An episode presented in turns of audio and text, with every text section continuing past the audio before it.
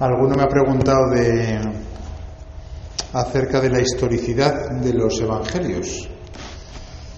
Eh, precisamente con un conocido youtuber vuestro que está aquí presente vamos a hacer un vídeo respecto a eso.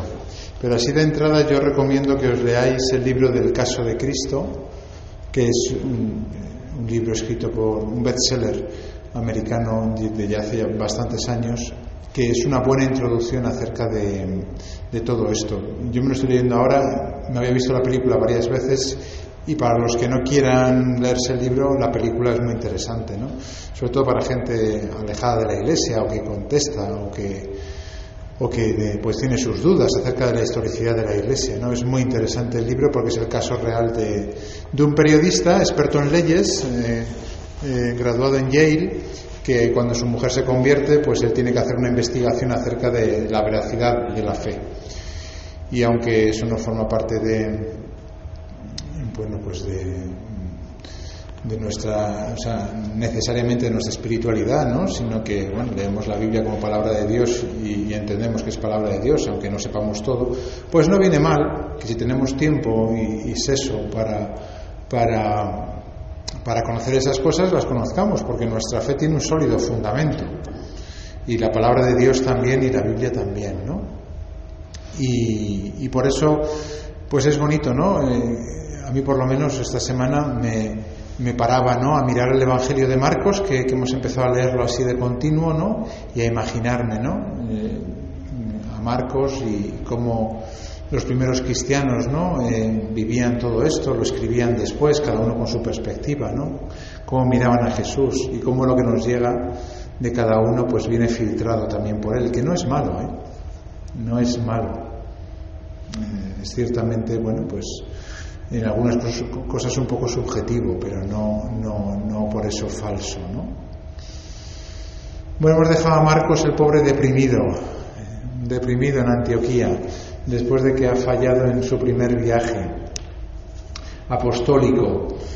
Eh, y en ese primer viaje ¿no? del año 47-48, pues él eh, abandona, deserta, se vuelve a Antioquía y hay que imaginar lo mal que lo debió de pasar. Lo mal que lo debió de pasar cuando estamos en crisis, cuando no, no, no, nos sentimos capaces. ¿no? De hecho, algo que debió de dolerle todavía más es que después del primer viaje, cuando volvieron Bernabé y, Pablo, se planteó un segundo viaje. Pablo eh, quiso eh, volver a ver las comunidades del, del primer viaje, ¿no? Bernabé quería llevar con ellos a Juan, llamado Marcos, pero Pablo opinaba que no debían tomar consigo al que se había separado de ellos en Panfilia y no les había acompañado en la obra. Se produjo una gran tensión hasta el punto de que se separaron el uno del otro. Ah, para Marcos debió de ser todavía más doloroso el hecho de que Pablo y Bernabé discutiesen entre ellos a causa suya y de hecho se separaron lo que había unido el primer viaje apostólico y el Espíritu Santo, él fue la causa de división. Luego, realmente debe pasar una crisis fuerte, ¿no? Este hombre, ¿no? Y es interesante leer esto, ¿no? Porque en la primera iglesia no era idílica, como a veces nos planteamos, ¿no? Los primeros cristianos lo tenían todo en común. Parece que vivían en el paraíso. Pues no, no vivían en el paraíso. Y, y, Pablo se pelea con Bernabé y Pablo le hace un zasca a Pedro cuando va a Antioquía y como vemos pues la vida es difícil y, y, Pablo no quería a Marcos en el primer viaje, no le quería. ¿Por qué? Pues no es que no le perdonase, sino que vio que era un chico que era quizá todavía demasiado joven, un poco inseguro o lo que fuese, y dijo, hombre, yo quiero asegurar la misión, la misión es muy importante y no se lo quiso llevar. Bernabé, que le llaman los otros apóstoles el hijo de la consolación, pues sería un poco más madre, aparte de que era familiar suyo, primo, tío, y entonces dijo, bueno, pues, pues me lo llevo yo. Y de hecho Pablo se fue para un lado y Bernabé para otro. Y el segundo viaje de Pablo ya lo hizo separado de Bernabé, de cual, por cierto, apenas luego ya sabremos más, una vez que se separa de Pablo, ¿no? Dice Benedicto XVI, Los dos, Pablo y Bernabé, se enfrentaron al inicio del segundo viaje misionero porque Bernabé quería tomar como compañero a Marcos, mientras que Pablo no quería, dado que el joven se había separado de ellos durante el viaje anterior. Por tanto, también entre los santos existen contrastes, discordias, controversias. Y esto, dice el Papa, me parece muy consolador, porque vemos que los santos no han caído del cielo, son hombres como nosotros, incluso con problemas complicados. Y dice una frase que es impresionante para nosotros. La santidad no consiste en no equivocarse o no pecar nunca. La santidad crece con la capacidad de conversión, de arrepentimiento, de disponibilidad para volver a comenzar y sobre todo con la capacidad de reconciliación y de perdón. No cansarse nunca de estar empezando siempre. Parece que Papa Benedicto XVI hubiese leído la, la frase del Padre Morales. No cansarnos nunca de estar empezando siempre, porque los santos no caemos del cielo. Y digo no caemos porque nosotros estamos todos llamados a ser santos.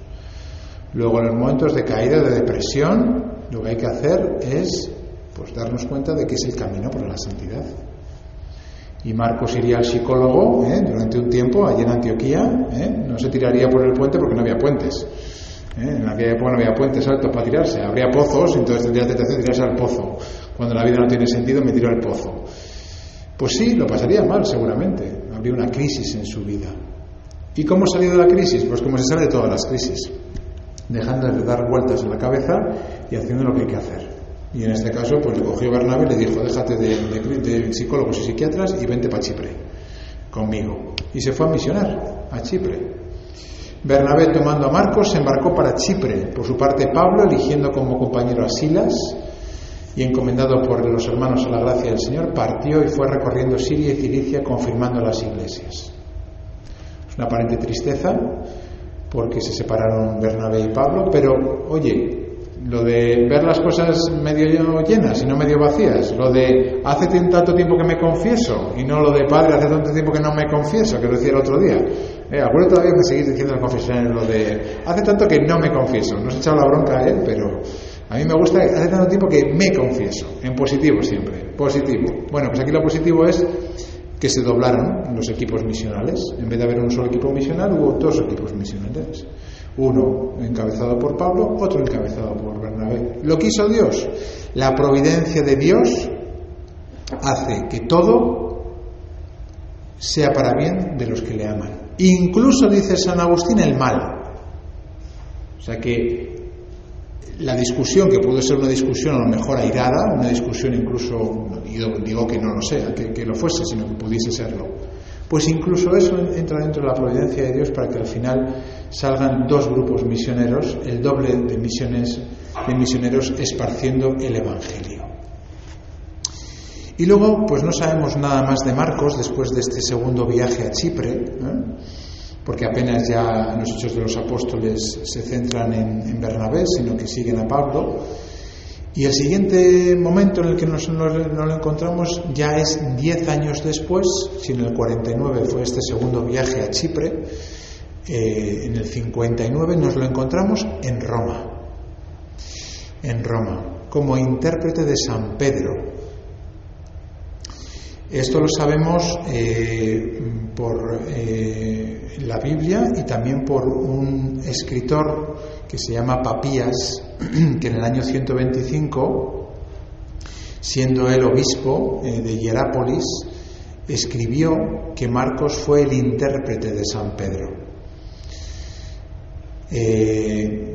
También Pedro en una de sus cartas precisamente habla de él. En la primera carta de San Pedro, en el capítulo 5, dice, os saluda la comunidad que en Babilonia, Babilonia era Roma, la llama Babilonia, Pedro, os saluda la comunidad que en Babilonia comparte vuestra misma elección y también Marcos, mi hijo. Luego Marcos pasó, eh, después de estar con Bernabé, pues a ser eh, muy cercano a Pedro. Ya lo era por entonces, cuando eh, Pedro en, Jerusalén en el año 44 escapa de la cárcel, se va a casa de Marcos precisamente, quizá por su madre María, pero ya empezaría ahí la amistad y después, pues Marcos, eh, eh, Pedro cogería a Marcos como, como ayudante suyo ya que Pablo la había rechazado y, después de misionar con Bernabé, pues, pues le sirve de intérprete a, a Pedro, ¿no? Que es poner los dones al servicio de lo que Dios nos pida. Marcos, que en principio pues era pues eso, pues alguien que había defraudado a Pablo, que era el gran misionero, pues acaba siendo intérprete de Pedro, porque él era de Marcos de, lengua griega materna y Pedro pues, pues, no sabría griego muy bien y entonces pues le ayudaba allí en Roma como intérprete, ¿no? De tal manera que, que nuestra vida es igual. Nuestros dones, los que tenemos, que a lo mejor no son los que más nos gustan, como decíamos antes, ¿no? Tenemos que reconciliarnos con nuestra persona, nuestro pasado, nuestras cosas, pues es lo que Dios quiere de nosotros y, lo emplea para el bien. No nos quiere por nuestros dones, pero sí que tenemos unos dones que, tenemos que poner al servicio de, de los demás, ¿no? Y ahí fue cuando Marcos, pues, al hilo de todo lo que le iba contando Pedro, pues eh, empezaría a escribir su Evangelio. Por eso el Evangelio de Marcos tiene eh, pues la impronta de Pedro. Es curioso, algunos han, negado que, Pedro sea el que esté detrás de, Marcos precisamente porque Pedro queda muy mal en el Evangelio de Marcos. Y entonces dicen con la mentalidad pagana, si queda muy mal Pedro no puede estar Pedro detrás del Evangelio de Marcos. Pues al revés. Pedro, que había negado al Señor, que también había fallado a Dios como Marcos, y que eso le había servido, ¿no? Para hacerse más humilde y seguir más al Señor de cerca, pues sería el que le diría a Marcos, hijo, sí, escribe, escribe que yo le negué. Escribe, escribe que me llamó Satanás, sí, así a la cara, a la carita, me lo dijo Jesús. Después de confirmarme como papa, me llamó Satanás. Ponlo, ponlo, sí, me lo merezco. Y, lo que aparece en el Evangelio pues es una visión muy de Pedro, que esa es la razón por la cual luego Mateo y Lucas se, se, basan en el Evangelio de Marcos para escribir su propio Evangelio. Es decir, Marcos es el primero de los Evangelios, cronológicamente hablando, y Mateo que era apóstol, ese sí que era apóstol, sorprende que se base en un hombre como Marcos que no había sido apóstol. Si se basa Mateo en el Evangelio de Marcos, es porque tenía la certeza de que el Evangelio de Marcos era fidedigno, porque era precisamente el testimonio eh, eh, visual de Pedro, que era, por otra parte, uno de los más cercanos al Señor. Y Mateo era un apóstol, pero no era del grupo de los más allegados a Jesús. Pedro sí. Entonces Mateo diría, oye, yo estuve cerca de Jesús, pero Pedro más. Y como el testimonio de Pedro ha quedado recogido en Marcos, voy a basarme en el Evangelio de Marcos. Luego él añadiría de su propia cosecha cosas que no vienen en el Evangelio de Marcos y que sí que vienen en el de Mateo. Pero es interesante que Mateo se base en Marcos, porque Marcos no era un apóstol y puede surgirnos la duda, oye, si no era apóstol, ¿Cómo va a contarnos él eh, la vida de Jesús? Bueno, pues porque lo contaba con los ojos de Pedro. Y Mateo eh, lo tenía tan claro que Mateo además era un poco, en esto era un poco Asperger, ¿eh? era, el chico había sido recaudador de impuestos y lo de la economía lo llevaba muy al dedillo. en la serie esta que os he contado antes de The Chosen, hay un momento en el que está Juan pensando cómo va a empezar su evangelio y está hablando con María y le dice, Juana María, eh, ¿cómo, cómo, empiezo el Evangelio? ¿De qué manera empiezo? Y le dice María, pues puedes empezar con la genealogía. Dice, no, esas son cosas de Mateo. dice Juan, como diciendo, esas cosas están así cuadraditas, así perfectas, esas son cosas de Mateo que es un poco Asperger. Está muy bien porque al final es ver la humanidad de cada uno de los que siguen al Señor. Y Mateo pues sería un poco cuadriculado, el chico, eh, que, era economista, porque había sido recaudador de impuestos, pero Marcos no, no, no le da tanto. Y si Mateo se, basa en Marcos es porque Marcos tenía mucho que decir, ¿no?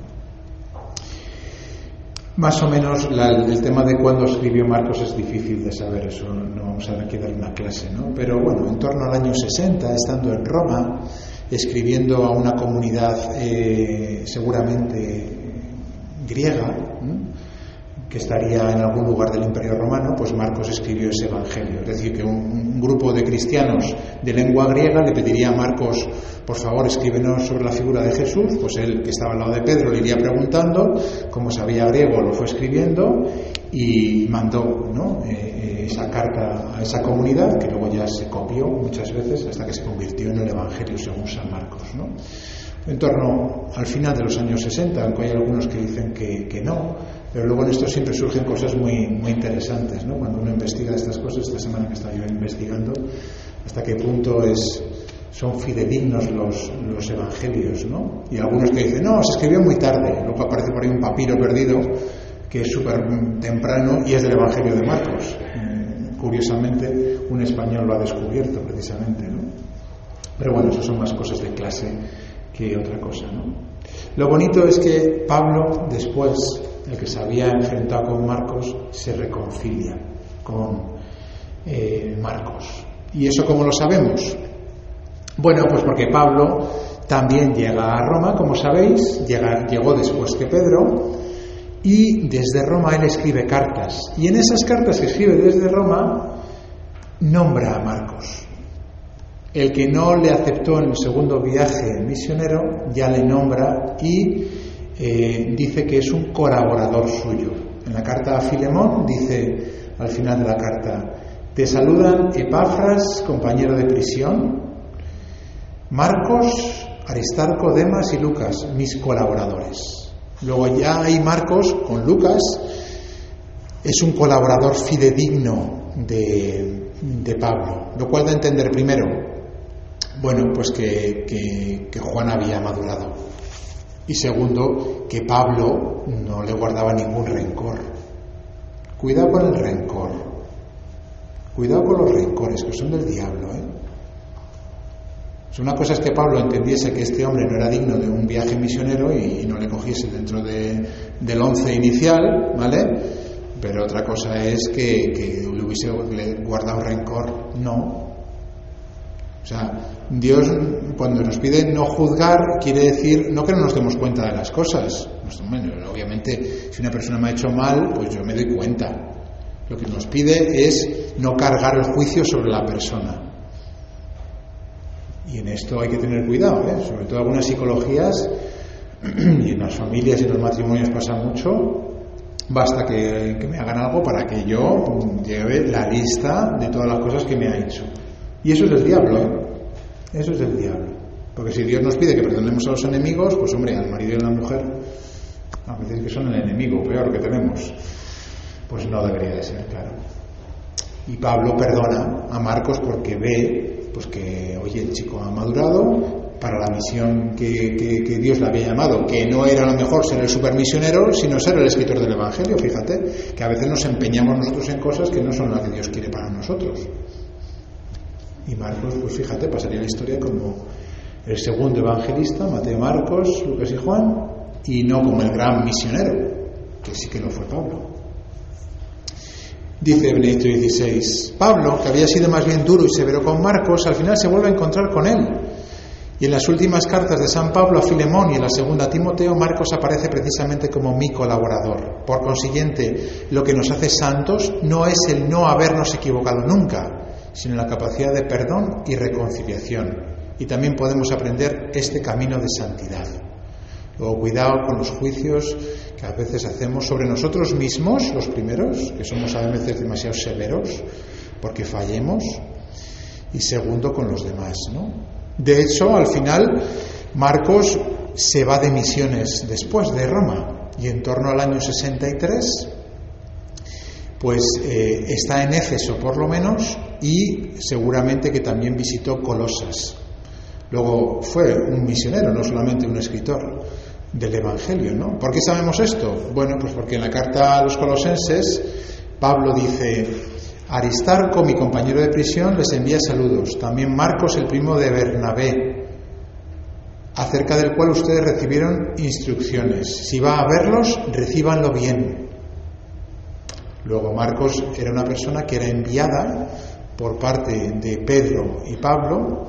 Pedro ya eh, habría muerto, pero Pablo pues le enviaba a hacer de buena acogida eh, diría, les dijo a los, a los colosenses. ¿no? Luego, eh, Marcos maduró lo suficiente incluso para ser él también misionero, como lo había sido Pablo, que ahora no podía porque él estaba encarcelado.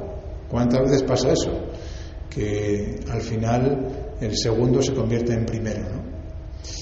Y bueno, pues estando en la cárcel Pablo incluso le elogia diciendo en la, carta, en la segunda carta a Timoteo que es útil para su ministerio, que es útil para su ministerio.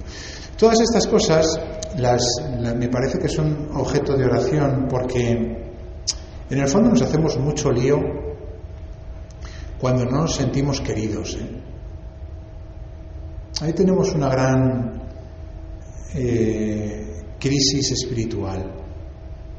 A veces no nos sentimos queridos por los más cercanos, marido, mujer, hijos, familia, padres, suegros.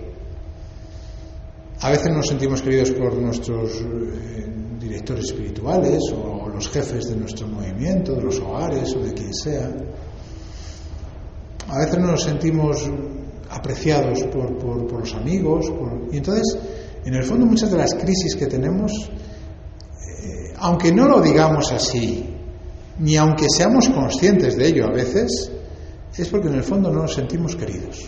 Y por supuesto por Dios, claro. Al final la crisis más grande nos viene cuando creemos que Dios no nos quiere, que Dios se ha olvidado de nosotros.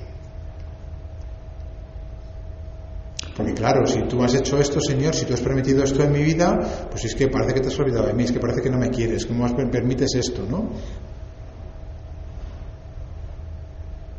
Y hay cosas objetivamente duras. Esta semana me he enterado de que ha muerto un, pues un militante de Valladolid con 44 años de un cáncer. Que yo estuve con él en, colonias, eh, en colonias en, Tarragona hace ya muchísimos años. Y nos lo pasábamos súper bien. Un chaval súper alegre. Ha dejado mujer y dos hijos. Ha muerto. Deportista, un chico muy deportista.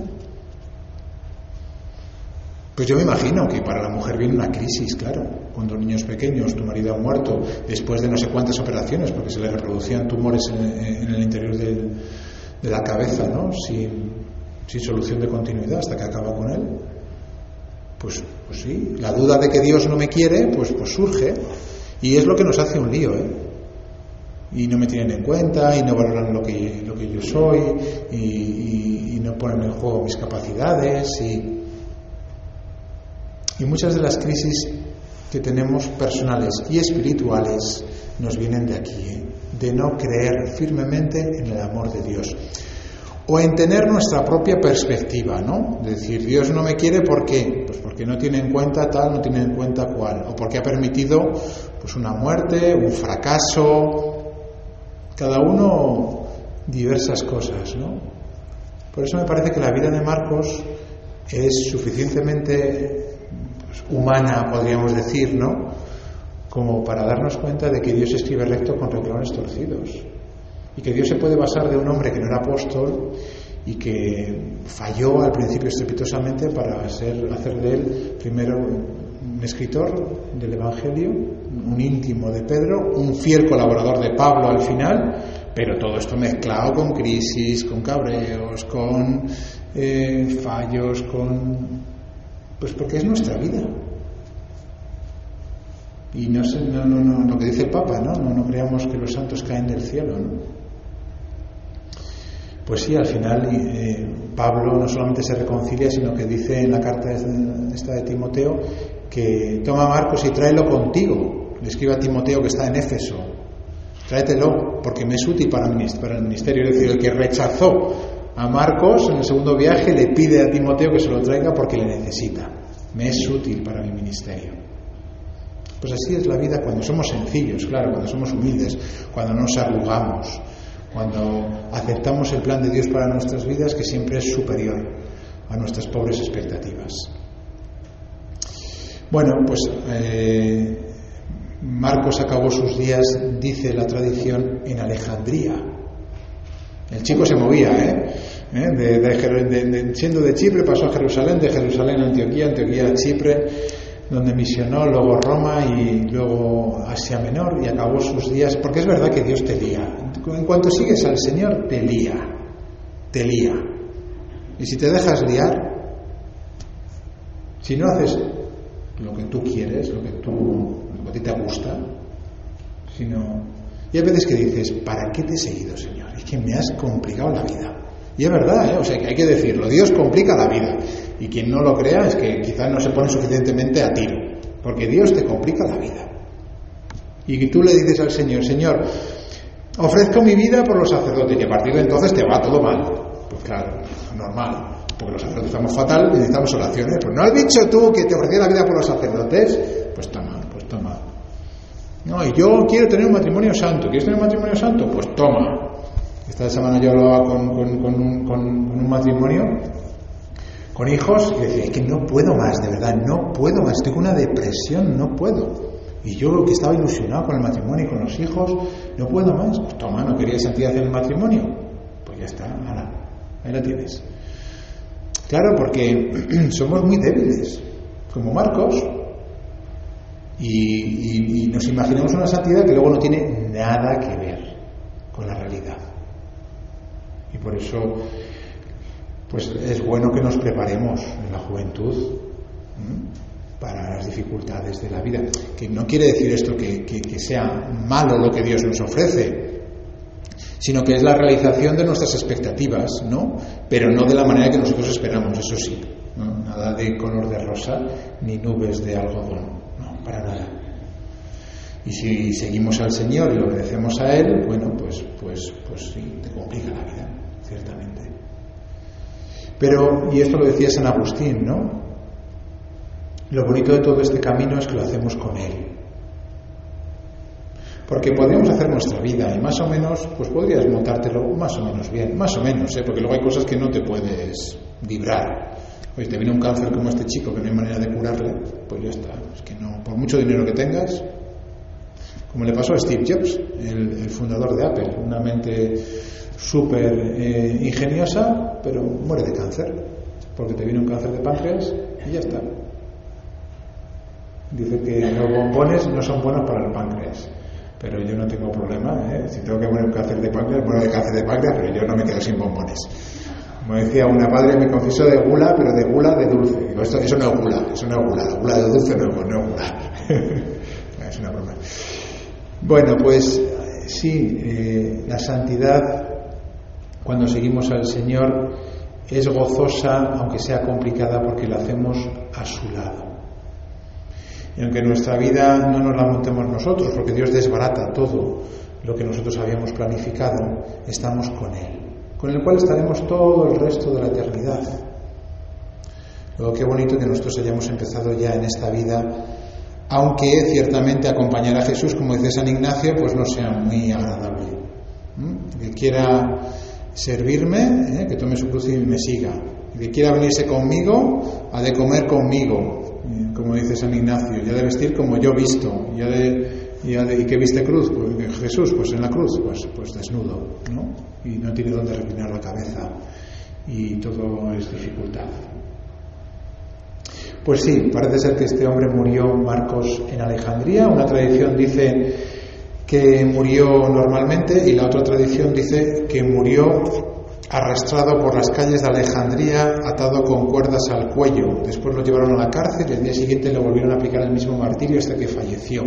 Luego echaron su cuerpo a las llamas, pero los fieles lograron sacarlo y evitar su destrucción. Por eso Alejandría es llamada la cátedra de Marcos, porque fue él el que llevó allí el Evangelio. Bueno, pues los mártires, sí es verdad que que parece ser que sí, ¿no? Que Marcos murió mártir también, ¿no? Los mártires son, son duros, ¿no? Porque, hombre, no es muy agradable esto que acabamos de contar, ¿eh? de la muerte de los mártires, igual que tampoco es agradable la de los mártires de la persecución religiosa en España del siglo XX. Pero son muertes de amor, son muertes de amor. Y esta es la clave, ¿no? Marcos al final, con todas sus crisis juveniles, con todas sus debilidades, pues al final se, debió de enamorar de Jesucristo, porque lo que se ve es que el resto de su vida, hasta el final, pues se la entregó al Señor. Y pudo más el amor que su debilidad. Y pudo más el amor que sus, sus, sus, crisis personales y familiares y sus puntos de vista que, que, al principio le tumbaron. ¿no? Por eso hay que pedirle al Señor esto, ¿no? que nos enamoremos de Él que como Marcos y tantos otros santos, ¿no? Eh, nos pongamos nuestros dones a su servicio y que cuando venga la prueba, como le vino a Marcos, cuando nos, venga el fracaso en el matrimonio, en la familia, en el trabajo, en el apostolado, que no nos hagamos un lío, que forma parte del plan de Dios y que es el momento para crecer, es el momento para enamorarnos de verdad del Señor, nada de, pues eso, como San Rafael Arnaiz, ¿no? Que él llegó allí a la trapa y claro, ¿qué es lo que veía? Pues la belleza, era un hombre que veía belleza por todas partes, ¿no? Y veía el,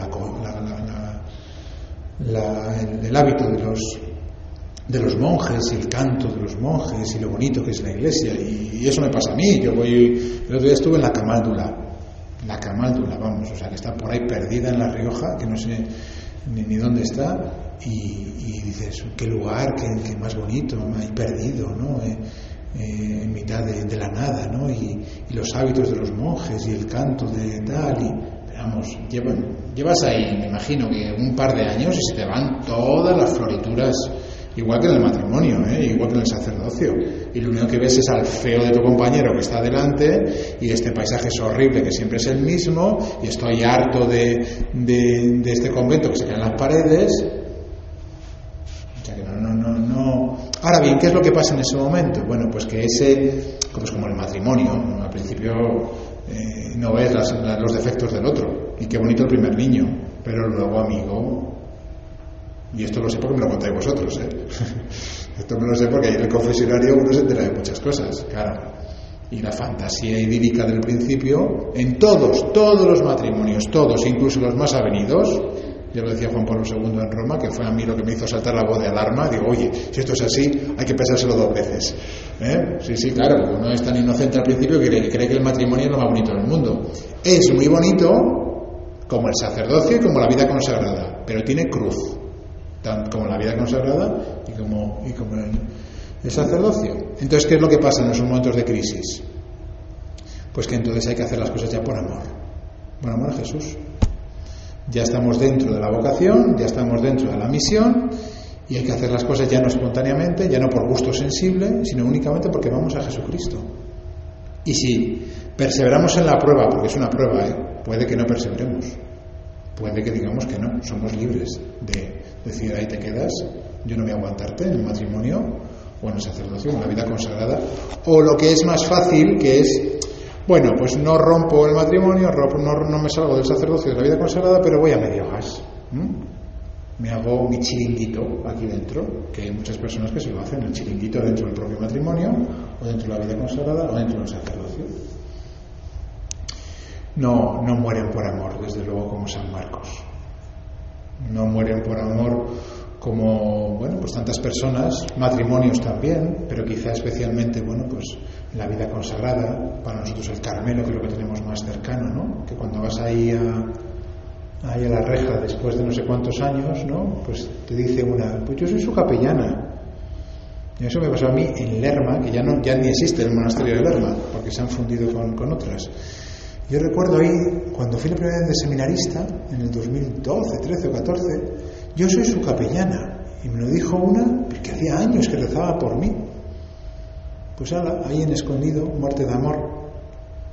Pues seguramente si yo estoy con estos pelos y no con otros de sacerdotes, pues gracias a, esas personas que han muerto de amor, como San Marcos y como tantos otros santos que al final han amado al Señor hasta el extremo. Pues también vamos a pedirle a nosotros un poquito de ese amor hasta el final. Nos quedamos haciendo el ratito de oración.